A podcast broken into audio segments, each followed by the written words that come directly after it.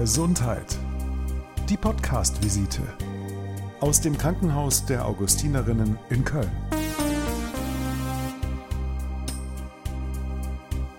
Normalerweise, wenn Sie sich Themen aus unserer Podcast-Folgenliste aussuchen, dann wissen Sie wahrscheinlich schon, um was es geht. Bei Lungenkrebs zum Beispiel oder bei der Darmspiegelung. Und wir wollen ja da immer so ein bisschen die Angst vor der Behandlung nehmen oder unangenehme Themen ansprechen, vielleicht den Themen auch das Beschämende nehmen. Bei dieser Folge ist das ein bisschen anders. Sie haben vielleicht die Folge angeklickt, weil da steht Regelschmerzen. Und das ist jetzt nicht so was Ungewöhnliches, aber wir wollen heute aufklären, und über Endometriose sprechen. Mein Name ist Sabine Lerche und ich freue mich, dass Sie zuhören.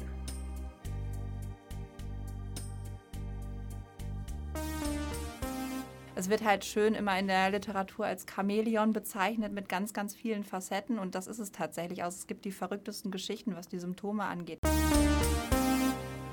Was ist Endometriose? Wie bemerkt man sie und wie kann man sie unterscheiden? Was sind Regelschmerzen? Was ist Endometriose? Und vor allem, wie kann man das behandeln? Was hat das für Auswirkungen auf die Fruchtbarkeit? Es sind ganz schön viele Fragen, die wir heute beantworten wollen. Dafür sind bei mir Herr Prof. Dr. Jan Schmolling und Frau Dr. Sabrina Wolf. Die beiden sind Chefarzt und Oberärztin aus dem Endometriosezentrum, aus der Klinik für Gynäkologie und Geburtshilfe. Ja, schön, dass wir heute dabei sein dürfen und äh, dass wir ein bisschen über das Thema Endometriose sprechen können. Es waren jetzt so viele Fragen, dass ich ehrlich gesagt gar nicht weiß, womit ich anfangen soll. Aber ich weiß, womit ich anfangen soll. Vielleicht mit der wichtigsten Information am Anfang. Regelschmerzen oder Endometriose? Ja, das ist tatsächlich eine der, der meistgefragten Fragen. Wann ist ein Regelschmerz normal und wann ist ein Regelschmerz schon krankhaft? Und das ist eigentlich auch eine Sache, die man gar nicht so richtig leider beantworten kann. Im Vordergrund steht da der persönliche Leidensdruck der Frau und die Frau selber kann eigentlich nur sagen, ab wann ein Regelschmerz normal ist und ab wann ein Regelschmerz so stark ist, dass es sehr stark die Lebensqualität beeinflusst, den Alltag beeinflusst und ab wann es eigentlich krankhaft ist. Also ich, wenn ich mit meinen Patienten im Gespräch bin, dann sage ich immer, wenn man anfängt, seinen Alltag nach der Regel auszurichten, wenn man Pläne macht, dass man dann seine Regelblutung hat, weil man dann weiß, man ist dann ausgenockt, man ist dann zu Hause, man kann nicht mehr rausgehen, man kann vielleicht auch teilweise nicht mehr zur Arbeit, zur Schule gehen, dann fängt es an, einen Krankheitswert zu gewinnen. Und dann ist das auf jeden Fall schon mal der erste Punkt, wo man überlegen muss, kann man da vielleicht helfen. Wie sieht da das Krankheitsbild aus? Endometriose ist eine gutartige Erkrankung der jungen Frau, bei der es zur Aussprengung von Gebärmutterschleimhautzellen an Stellen kommt, wo sie nicht hingehört. Meistens sind diese Herde eher oberflächlich gelegen und ähm, sorgen dann quasi dafür, dass wenn die Frau durch den normalen Zyklus geht, dass diese Herde an der Stelle auch quasi anschwellen und dann, wenn die Schwangerschaft ausbleibt, dann auch abbluten. Und dieses, ähm, diese Herde, die an diesen Stellen an der Beckenwand festsitzen, ähm, merkt der Körper, dass da irgendwas ist, was da nicht hingehört. Reagiert mit einem lokalen Entzündungsreiz darauf, sorgt dafür, dass da vermehrt Blutgefäße einsprossen, manchmal auch Nerven einsprossen, je nachdem, wie lange man mit dieser Erkrankung schon rumrennt. Und das kann dann halt auch mal dazu führen, dass es zu Verklebung und Verwachsung kommt, zum Beispiel von den Eileiter. Manchmal kann die Harnblase auch an der Gebärmutter festkleben. Und das sind so Dinge, die man auch gerade bei der vaginalen Untersuchung und beim Ultraschall sehr, sehr gut sehen kann. Ne?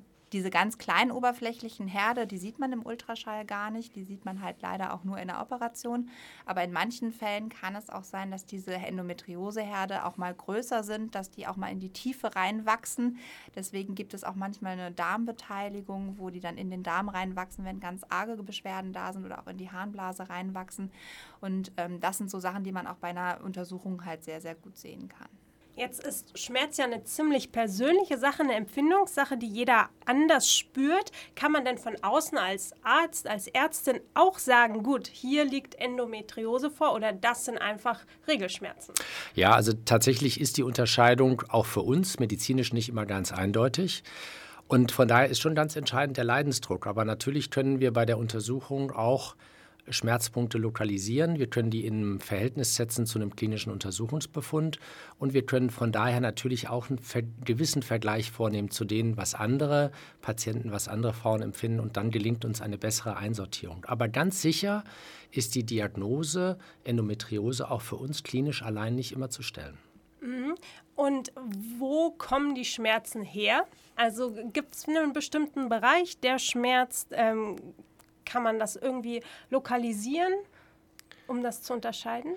Ja, also es gibt ähm, also so, ein, so Symptomgruppen, die wir immer abfragen. Und ähm, ein Symptom, was ganz typisch ist, das haben Sie ja schon angesprochen, das ist der Regelschmerz. Ähm, und das ist ein ganz wichtiges Symptom, was, was äh, wegweisend sein kann. Es gibt aber auch Schmerzen beim Wasserlassen, Schmerzen beim Stuhlland oder auch Schmerzen beim Geschlechtsverkehr, die auf eine Endometriose hinweisen können und die dann eben auch bei der klinischen und ultrasonografischen Untersuchung, also mittels Ultraschall, dann auch korreliert werden können. Und diese Regelschmerzen treten die auch nur während der Regel auf, so wie Regelschmerzen? Oder bedeutet Endometriose, dass man auch über diese, diesen Zeitraum hinaus eingeschränkt ist? Also das Klassische ist eigentlich, dass man kurz vor der Regelblutung bis zum Einsetzen der Blutung vielleicht in den ersten Tagen der Blutung noch diese ganz starken Schmerzen hat. Ähm, bei den meisten Patienten ist es so, dass sie berichten, dass sie gerade dann den Beginn der Schmerzen haben, vielleicht in der Woche bevor die Regel eintritt, auch noch diese starken Beschwerden haben. Und wenn sie dann durch sind mit der Regelblutung, dann erstmal eine Woche Pause haben. Und das ist so ein bisschen zielführend. Aber es gibt natürlich auch die Patienten, die die ganze Zeit über Beschwerden haben. Und ganz viele Patienten haben auch ganz untypische Beschwerden. Also viele klagen über Blähungsneigung, Durchfallneigung, aber auch ähm, manchmal auch Verstopfungsneigung, was alles immer auch mit Bestandteil der Symptomatik einer Endometriose sein kann. Es ist halt, es wird halt schön immer in der Literatur als Chamäleon bezeichnet mit ganz, ganz vielen Facetten und das ist es tatsächlich. Also es gibt die verrücktesten Geschichten, was die Symptome angeht. Ich hatte eine Patientin, die kam und hat mir erzählt, naja gut, ich habe, wenn ich meine Regelblutung habe, regelmäßig Schluck auf. Und da habe ich gedacht, naja gut, das ist ja spannend. Okay, habe das erstmal so weggetan. Ich habe die dann tatsächlich operiert und sie hatte einen Befund am Zwerchfell und das hat es dann einfach erklärt. Deswegen, alles kann sein. Aber mhm. so, das ist so das Zielführende, das Wegweisende. Ähm, die sind diese Schmerzen bei der Regelblutung, dass man in der Zwischenzeit meistens das nicht hat. Ja, und vielleicht darf ich auch noch sagen, und, und was dann auch bei diesen ganz untypischen Beschwerden dann wiederum so ein bisschen wegweisend ist, ist die Abhängigkeit von der Regelblutung, also vom Zeitpunkt. Ne, dass diese Frau eben diesen Schluckauf immer dann gehabt hat, wenn sie die Regelblutung hat, dann, wenn die Endometriose aktiv ist. Und das lässt sich eben auch auf andere Organgruppen beziehen, wo man eben auch ganz selten Befunde hat, aber wo dann auch so eine Regelmäßigkeit auftritt. Und da kann ich zum Beispiel das Beispiel von einer Patientin nennen, die immer Flankenschmerzen hatte zum Zeitpunkt der Regelblutung, also überhaupt nicht im Unterbauch. Und die hatte tatsächlich einen Endometriosebefund an den ableitenden Harnwegen, der sich dadurch dann eben immer zyklisch, periodenabhängig manifestiert hat. Also das ist vielleicht das, was dann doch auch bei so ganz untypischen Beschwerden so ein bisschen wegweisend sein kann. Aber das macht es ja noch mal schwieriger, als Patientin selber dann zu sagen, ich gehe da mal zum Arzt, weil Sie hatten eben auch schon angesprochen, Durchfall zum Beispiel äh, kann auch wo ganz anders herkommen. Schluck auf ist jetzt vielleicht nicht unbedingt die Beschwerde, wo man sagt, ich musste mal zum Arzt gehen. Was sind denn sozusagen Indikatoren, wo Sie sagen, man sollte das mal untersuchen lassen? Eigentlich ist es der subjektive Leidensdruck. Ne? Also die meisten Frauen, die gerade mit, mit Darmbeschwerden sind, viele waren einfach auch schon mal beim Gastroenterologen, die haben schon mal eine Darmspiegelung gemacht, man hat irgendwie nichts gefunden, man hat sich schon mal mit dem Thema Ernährungsumstellung auseinandergesetzt. Das ist ja so das Traurige bei der Endometriose, dass es vom, vom, vom ersten Symptom her oder von ersten Symptomen mit Beginn der Regelblutung bis hin zur Diagnose im Schnitt sieben bis neun Jahre dauert. Und dass man vorher halt schon immer mal wieder ein bisschen was hat, dann hat man schon mal was abgeklärt, dann hat man aber nicht wirklich eine Zielführung gehabt. Ähm, das Wichtige ist halt, dass man jetzt immer weiterhin diese Öffentlichkeit Öffentlichkeitsarbeit macht. Das ist das, was wir heute auch machen und was halt auch über Facebook. Ich weiß nicht, ob es daran liegt, dass ich das bin, aber Facebook und andere äh, äh, Social Medias zeigen mir auch so viele Endometriose-Themen gerade an. Es ist halt einfach wichtig, dass man gut aufklärt und einfach ein Gefühl dafür kriegt und das so ein bisschen im Hinterkopf hat und auch gerade die niedergelassenen Kollegen das einfach ein bisschen mit im Hinterkopf haben und dann halt die Möglichkeit nutzen, mal so Spezialsprechstunden, wie wir sie zum Beispiel im äh, Rahmen des Zentrums auch anbieten, nutzen, dass man einfach mal eine Bestandsaufnahme macht. Das heißt noch nicht automatisch, dass man jeden dann zu einer Operation schicken muss, aber dass man einfach mal Aufklärungsarbeit leiten, leisten kann. Das ist auch ein zentraler Pfeiler von unserer Sprechstunde. Einfach mal erklären, was ist eine Endometriose, passen die Beschwerden zu einer Endometriose, was kann man machen, was sind erste Schritte.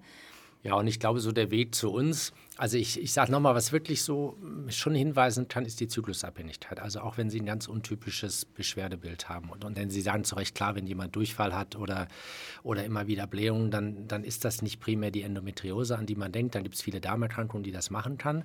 Aber oft ist es doch so, dass diese Beschwerden während der Regelblutung schwerer sind oder ausgeprägter sind. Dann sind sie zwischendurch nicht ganz schlecht, ganz weg, aber zum Zeitpunkt der Regelblutung sind sie stärker.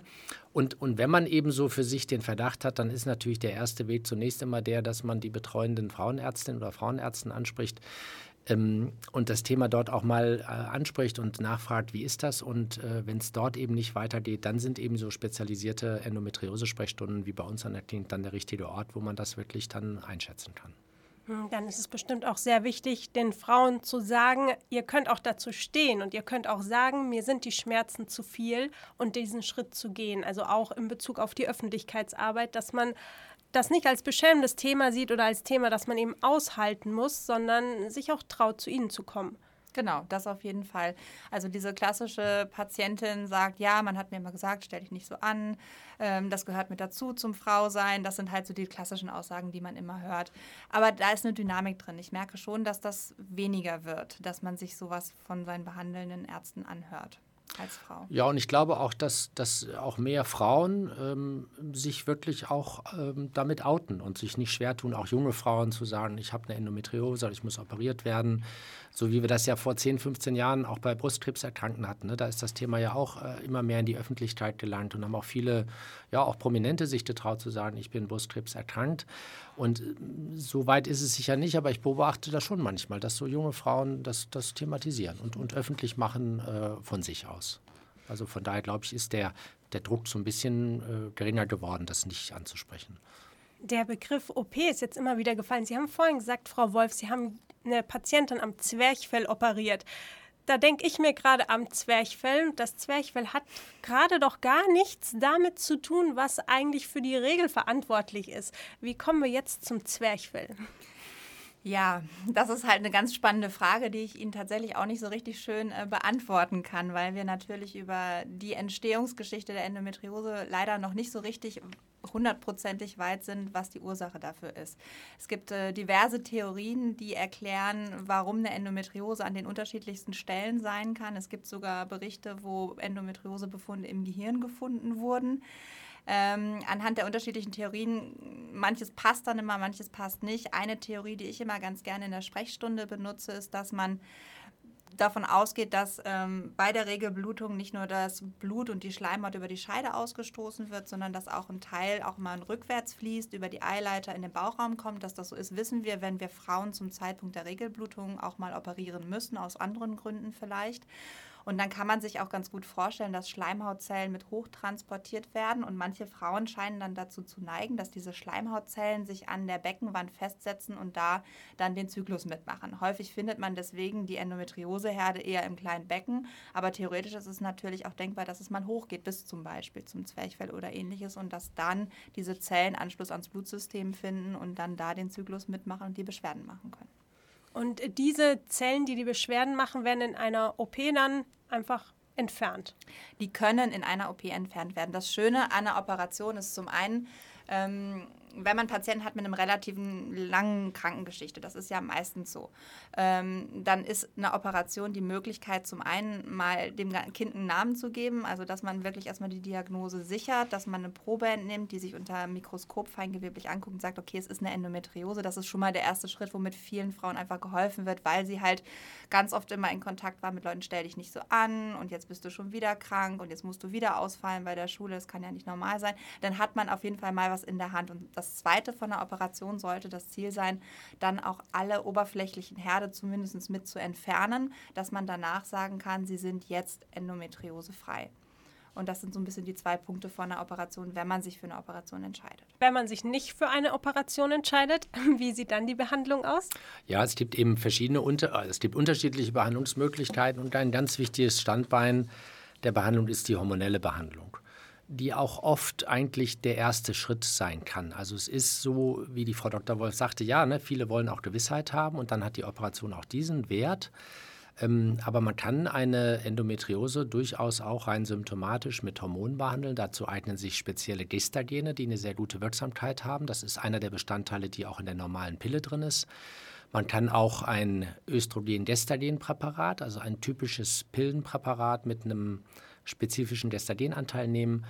Und die dritte gute Methode ist eigentlich eine hormonhaltige Spirale, die man ja auch zum Schutz vor einer Schwangerschaft einsetzt, die lokal sehr gut wirksam sein kann und damit eben auch ein gutes Behandlungsprinzip darstellt.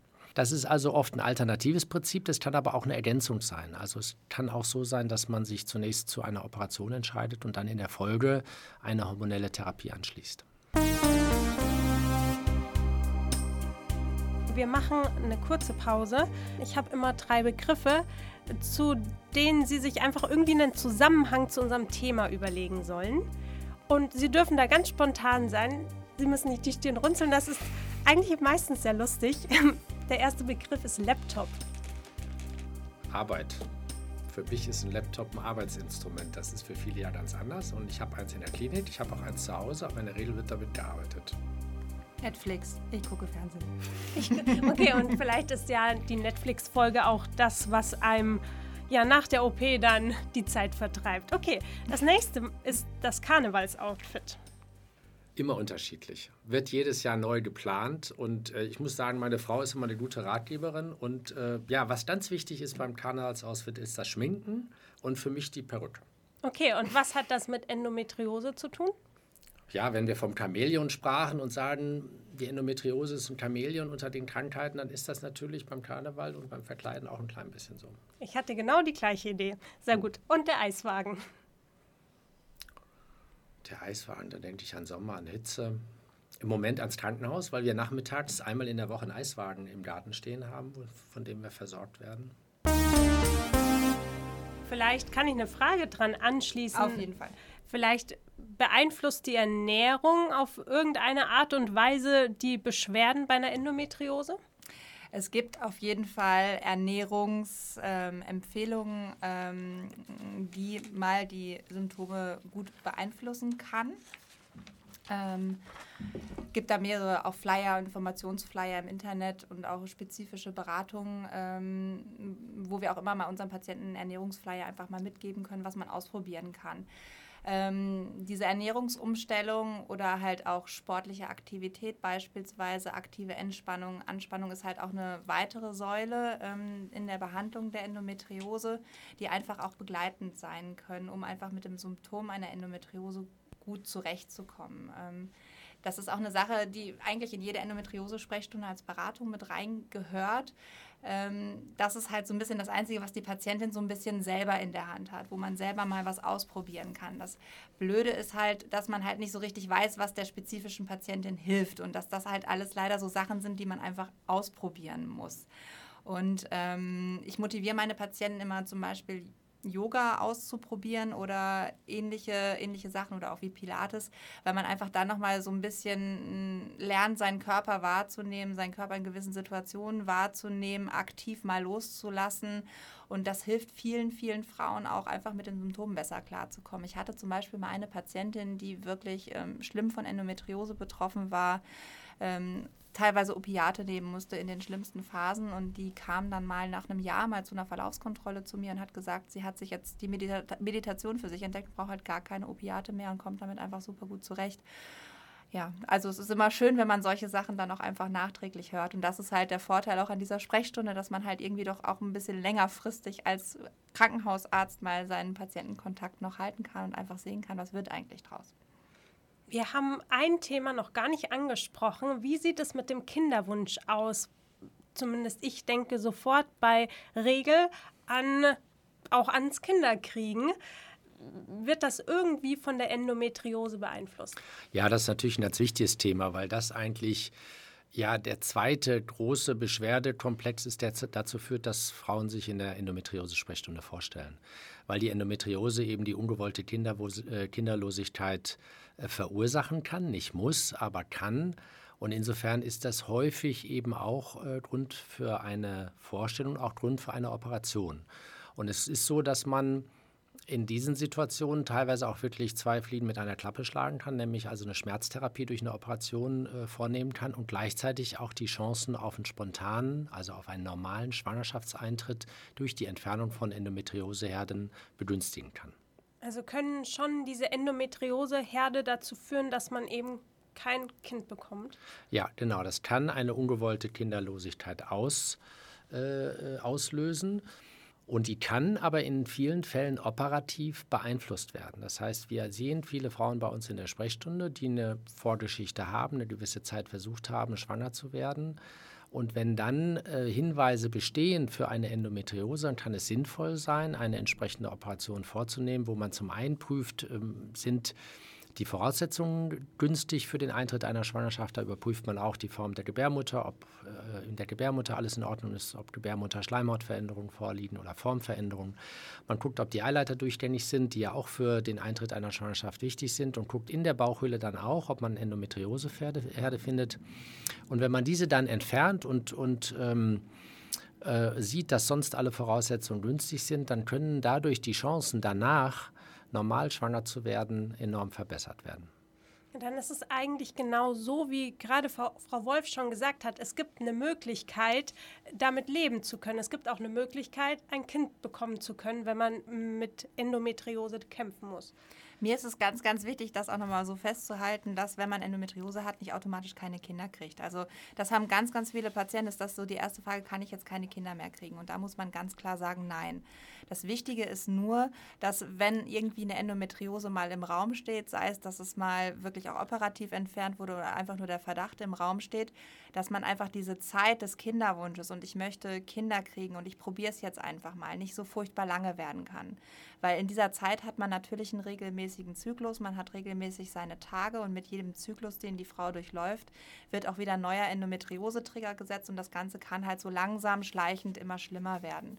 Und ähm, das ist halt wichtig, dass man einfach nicht so viel Zeit ins Land streichen lässt, dass man einfach frühzeitig mal guckt, okay, vielleicht dem Partner nochmal mit anschaut, ist, ist da alles in Ordnung, dass man vielleicht frühzeitig dann sich doch nochmal für so eine Operation entscheidet oder vielleicht auch mal eine Stimulation macht, einen Zyklus lang oder einfach mal schaut, ähm, ein Zyklusmonitoring macht, sich die Follikel anguckt und dass man einfach nicht zu lange wartet, damit aktiv zu werden. Das ist eigentlich das Allerwichtigste. Wir haben super viele Endometriose-Patienten, die nachher bei uns im Kreissaal entbinden. Also nicht den Mut verlieren. Ja, und das, also das finde ich ganz wichtig, äh, was, was Sie gesagt haben, Frau Wolf, dass man sich nicht zu sehr stigmatisiert fühlt. Also es gibt klar, wir haben jetzt viel Bewusstsein geschaffen dafür, was eine Endometriose bedeuten kann. Aber eine Endometriose muss gar keine Beschwerden machen. Wir haben manchmal auch Frauen, die wir aus anderen Gründen operieren, wo wir ausgedehnte Endometriosebefunde sehen, die sind völlig beschwerdefrei gewesen und die sind auch nicht krank. Die haben keine Krankheit. Und genauso ist es richtig, wie Frau Wolf gesagt hat, eine Endometriose kann eine ungewollte Kinderlosigkeit verursachen, aber bei vielen ist das absolut nicht der Fall. Und von daher finde ich es ganz mhm. richtig, dass sie haben, man muss nicht gleich Ängste haben, dass das gar nicht funktioniert. Aber wenn es der Fall ist, dass dort Probleme auftreten, dann ja, dann sollte man sich damit wirklich so ein bisschen konzentrierter auseinandersetzen und dann kann eine Operation hilfreich sein. Ich danke Ihnen, dass wir uns damit jetzt auseinandergesetzt haben und hoffe, dass unsere Zuhörerinnen einiges mitgenommen haben und was gelernt haben. Ich verabschiede mich bei Ihnen beiden, bei Herrn Schmolling und bei Frau Wolf. Vielen Dank, dass Sie da waren. Sehr gerne. Gerne. Mein Name ist Sabine Lerche und ich bedanke mich bei Ihnen fürs Zuhören und sage noch, dass der Kölner Krankenhaussender die Podcast-Folgen unterstützt. Vielen Dank.